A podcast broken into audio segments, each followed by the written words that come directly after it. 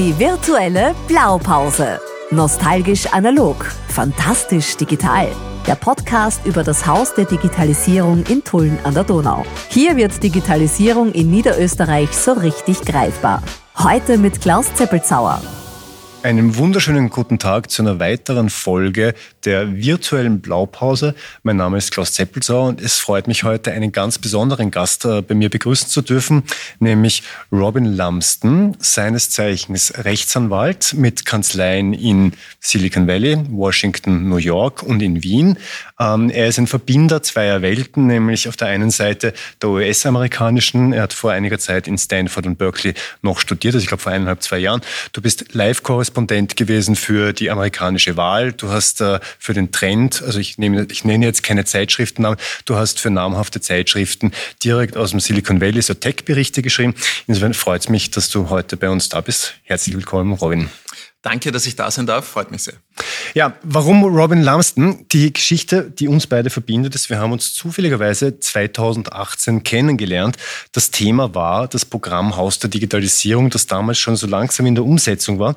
Und äh, in einigen Telefonaten und mit dem Wissen von Robin kam es dann so nach dem Motto, sind wir mit unserer Idee auf dem richtigen Weg? Und wir haben telefoniert und zufälligerweise zwei Wochen später sind dann eine Kollegin und ich in Stanford gesessen, haben Robin Lumsden und einen Professor kennengelernt.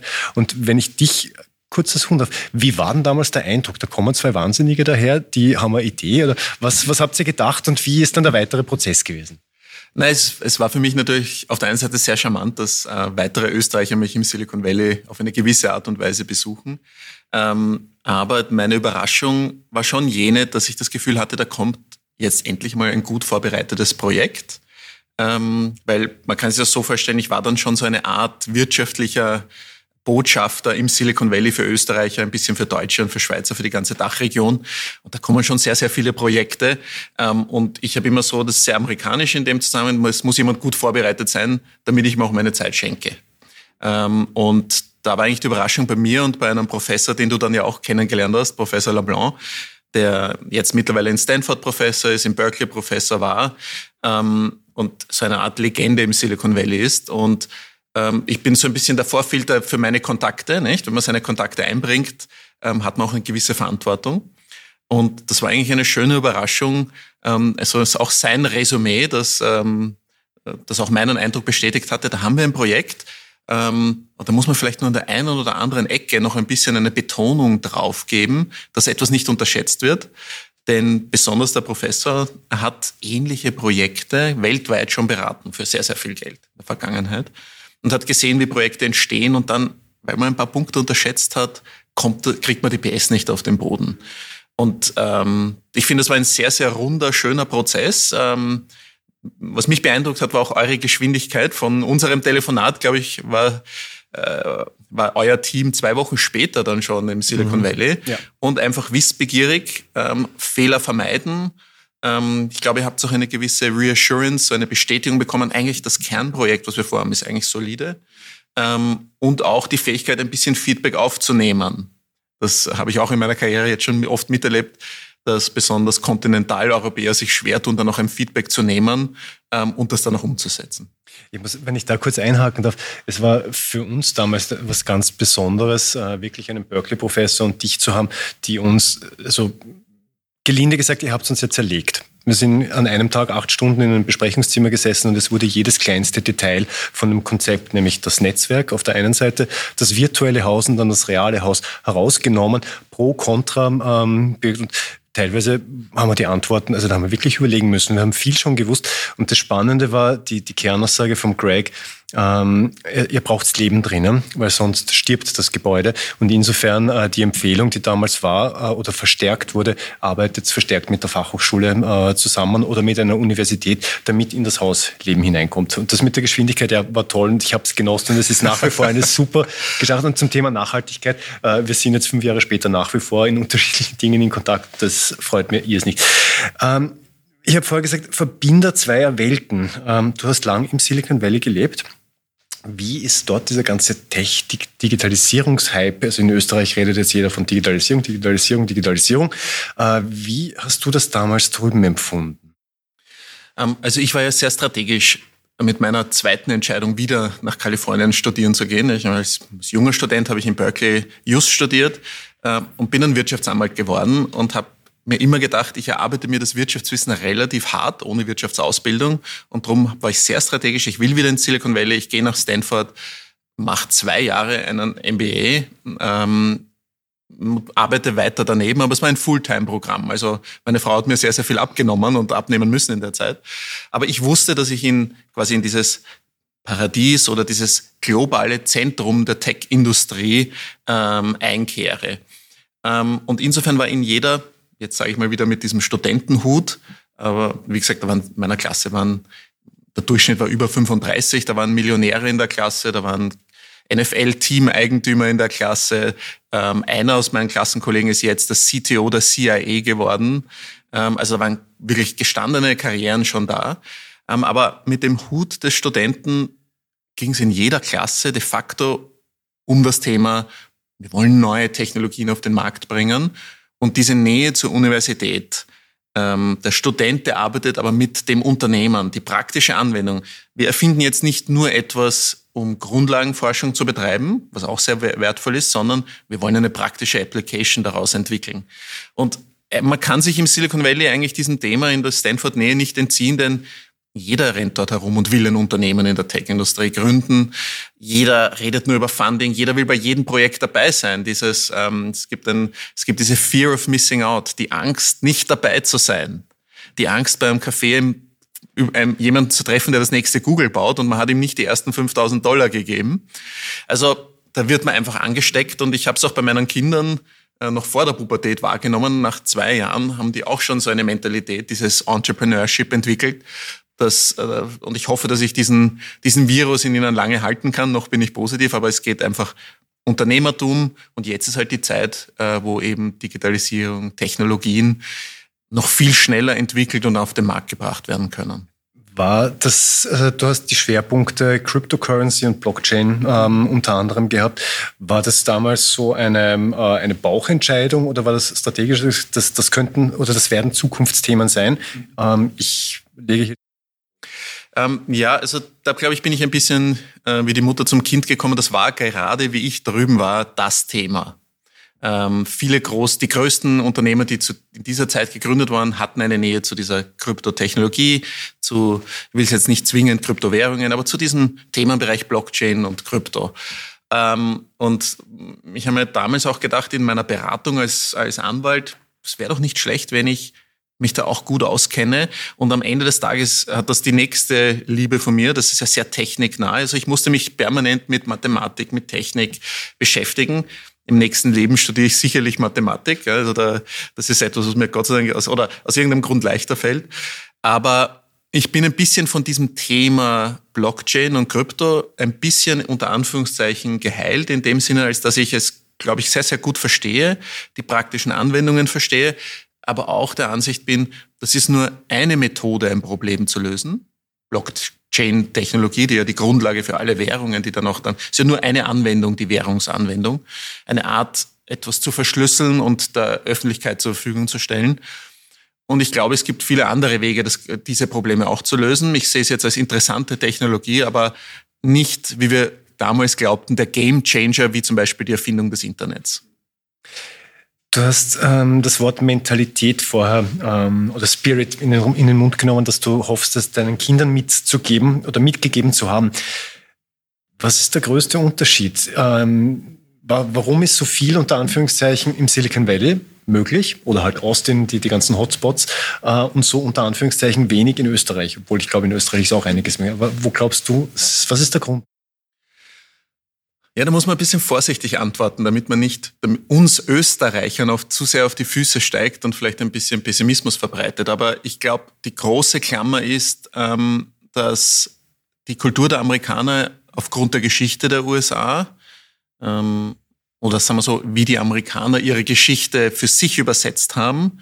Nicht? Das ist eine besondere Gruppe an Europäer, die Amerika erobert haben, die dort in ihrem Glauben gegen die Indianer gekämpft haben, gegen die Natur gekämpft haben, gegen die Engländer für die Unabhängigkeit, gegeneinander gekämpft haben.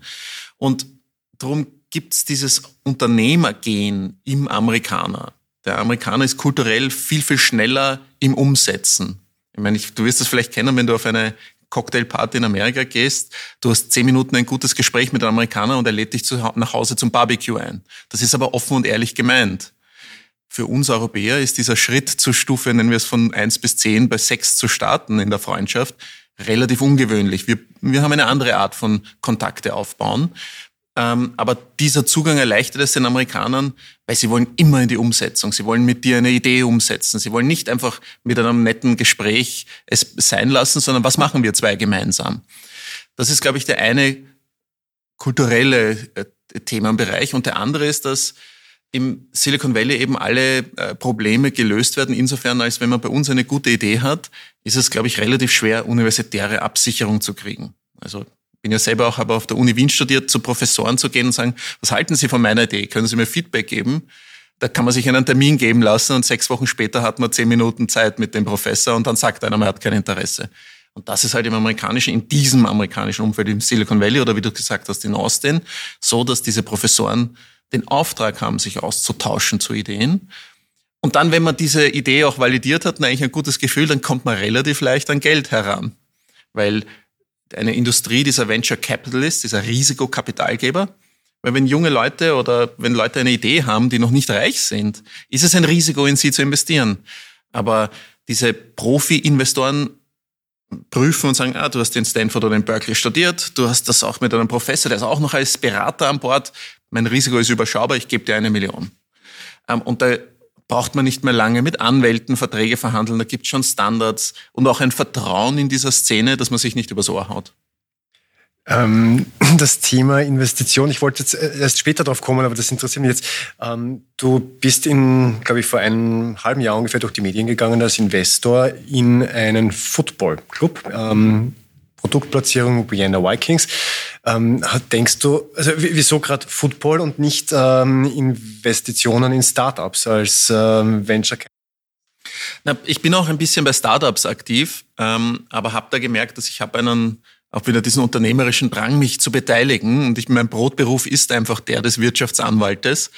Ähm, und die Vienna Vikings als, in, als Sportinvestment, aber ich sehe es primär als wirtschaftliches Investment, das hat eine gewisse Logik. Ich kenne mich im Football aus. Ich habe 15 Jahre selber in Österreich und ein bisschen auch in Amerika American Football spielen dürfen. Ähm, also insofern ist eine Sympathie da. Du hast auch Tennis gespielt. Du warst, glaube ich, Junior. Genau, genau. Ich komme halt aus einer sehr aktiven Familie ähm, und vielleicht so die, die Hackordnung in meiner Familie und bei meinen Brüdern wurde durch die sportliche und akademische Leistung bestimmt. Ähm, aber nachdem ich mit äh, so 20 mit dem Tennissport aufgehört habe, ähm, habe ich mich dann relativ bald für American Football interessiert, da Tennisspieler eine ganz gut ausgebildete Schulter haben, war für mich dann die Quarterback-Rolle passend. Und so konnte ich dort einfach wieder eine Sportart ein bisschen dirigieren ähm, und, und einfach sehr viel Freude und Spaß haben.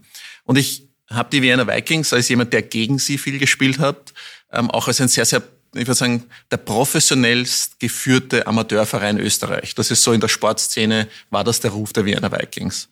Ähm, die haben 700 Spieler in allen Jugendmannschaften, die man zusammenzählt. Also die sind in Wien ein Wirtschaftsfaktor.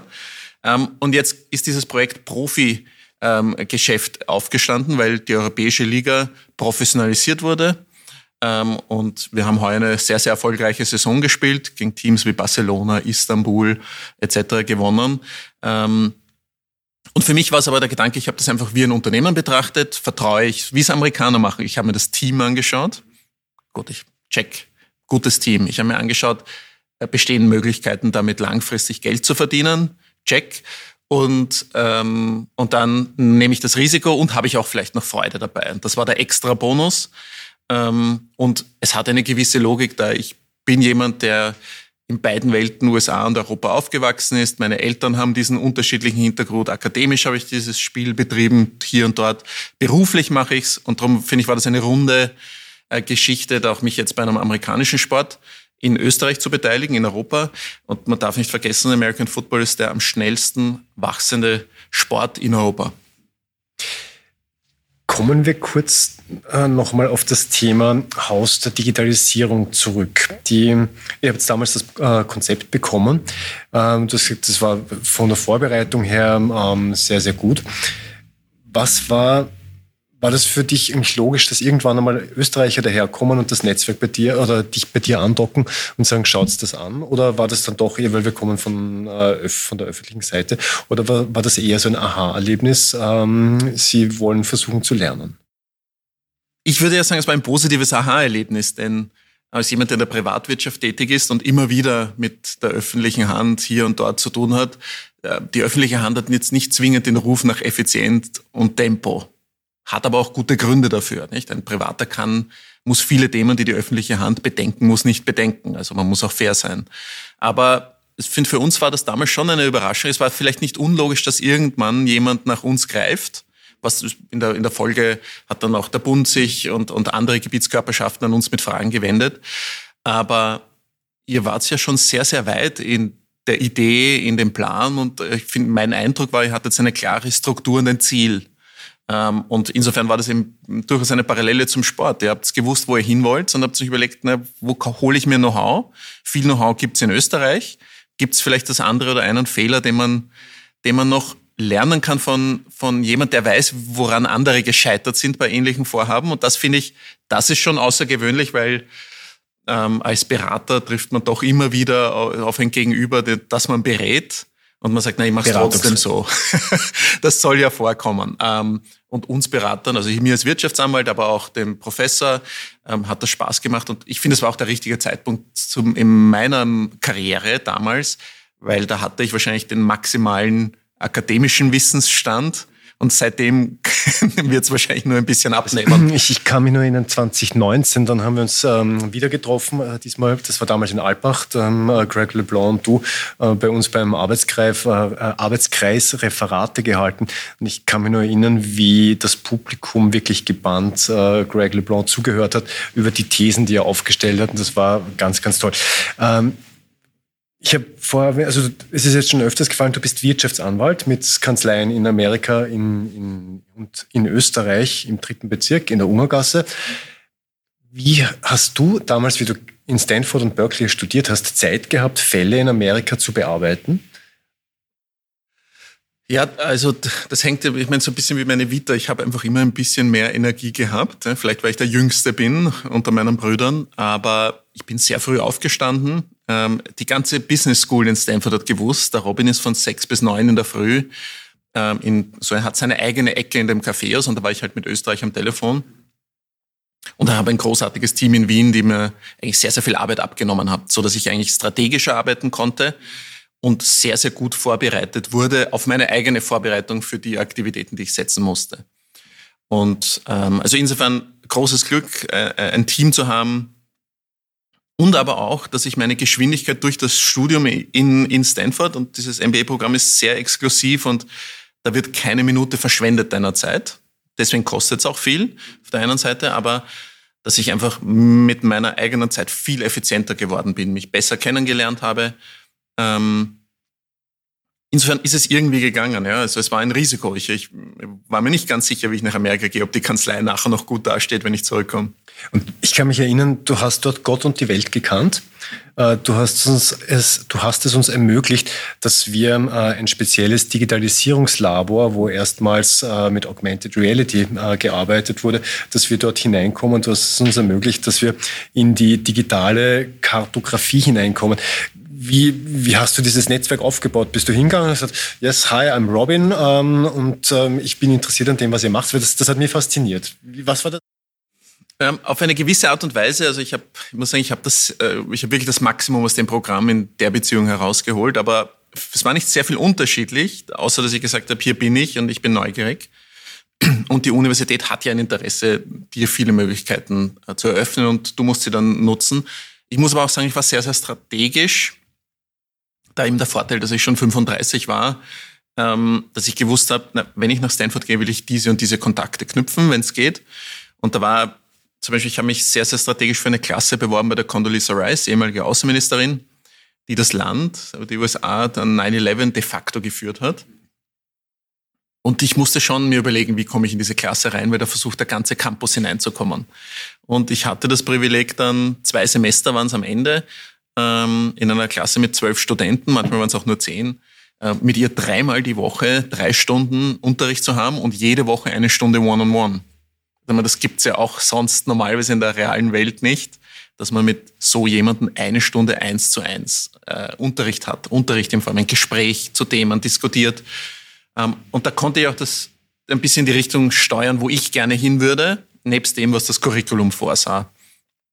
Oder ein Eric Schmidt, äh, damals Lex dienender CEO von äh, Google, jetzt Alphabet, ist immer noch äh, in einer gewissen Funktion einer der größten Shareholder von Alphabet, eine Lichtgestalt, wenn man so will. Ähm, und auch faszinierend. Auf der anderen Seite finde ich, war für mich es auch ein bisschen eine Herausforderung zu merken, wenn ich mit Menschen, die formal diese solche Kaliber sind, arbeite, zu sehen, ist da ein signifikanter intellektueller Unterschied? Was machen die besser? Warum sind die so erfolgreich? Und eigentlich finde ich das Resümee da, ich, ich habe schon Menschen kennengelernt, die genial sind, wo man merkt, also das ist nicht mehr eine normale äh, Geschwindigkeit, in der Prozesse stattfinden. Aber bei den meisten sehr erfolgreich habe ich gemerkt, dass einfach mit Disziplin, mit äh, ein bisschen Nachdenken, wo, welchen Schritt man setzt, ähm, sind das alles nur Menschen. Das ist ein schöner Satz, alles nur Menschen. Was sind so die nächsten Pläne und Schritte von deiner Seite her? Es ist immer spannend. Also ich versuche, ähm, ich muss so sagen, den Stimulus in meinem Berufsleben aufrechtzuerhalten. Jetzt macht mir der Job als Anwalt wieder sehr viel Freude. Ähm, vielleicht weil ich jetzt wieder oder noch mehr richtige Mandanten habe, aber wo man im Paarlauf gemeinsam Probleme löst. Der Anwalt löst tendenziell auf der einen Seite Probleme und ich glaube, es gelingt mir immer wieder die Sicht weg vom Problem zu einer neuen Opportunity. Das ist halt in mir drinnen, dass man aus eigentlich de facto aus jedem Problem eine, als Chance wahrnehmen kann. Ähm, ich glaube, da habe ich eine gewisse Kreativität, diese, dieses Positive zu sehen und es dann umzusetzen, das viele andere vielleicht nicht sehen. Ähm, und insofern, glaube ich, macht mir mein Beruf immer mehr Spaß, wenn die Mandanten auch diesen Vorteil sehen. Und jetzt das, also das freut mich im Moment. Ähm, und wenn ich merke, der Stimulus muss mehr auf der amerikanischen Rechtsseite größer werden, dann bringe ich mich mehr bei diesen Akten ein. Jetzt gerade macht mir die österreichische Seite wieder mehr Spaß, weil ich US-Prinzipien und Argumente gerne in unser kontinentaleuropäisches Recht.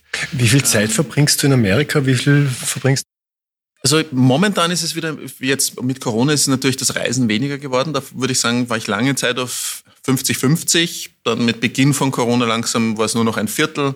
Und jetzt würde ich sagen, bin ich vielleicht so eine Woche, alle sechs Wochen in den USA. Ähm, ich versuche es anlassbezogen zu machen. Ich habe drei Kinder hier im österreichischen Schulsystem ähm, und ich muss jetzt auch ein bisschen verantwortungsvoller in der Beziehung werden die, das, was mir jetzt gerade noch eingefallen ist, wir haben damals, ähm, wie Greg und du das das Systemhaus der Digitalisierung durchforstet habt, unter anderem von der Idee gesprochen, Summer Schools durchzuführen. Das ist jetzt immer ein bisschen im Hintertreffen gewesen, aber äh, es kommen immer mehr Dinge, die, die wir damals besprochen haben, kommen jetzt wieder auf die Tagesordnung. Jetzt müssen wir jetzt erst den Bau fertigstellen und dann auch das, das Gebäude mit Leben erfüllen. Auf der einen Seite durch die interaktive Ausstellung wird das passieren, aber auf der anderen Seite, welche Services und Angebote können wir machen? Und da werden wir äh, genau derartiges wie Summer Schools mit möglicherweise Berkeley, Stanford, ist alles eine Frage der Organisation, aber äh, sowas andenken. Ja, Robin, dann sage ich mal herzlichen Dank für das Gespräch.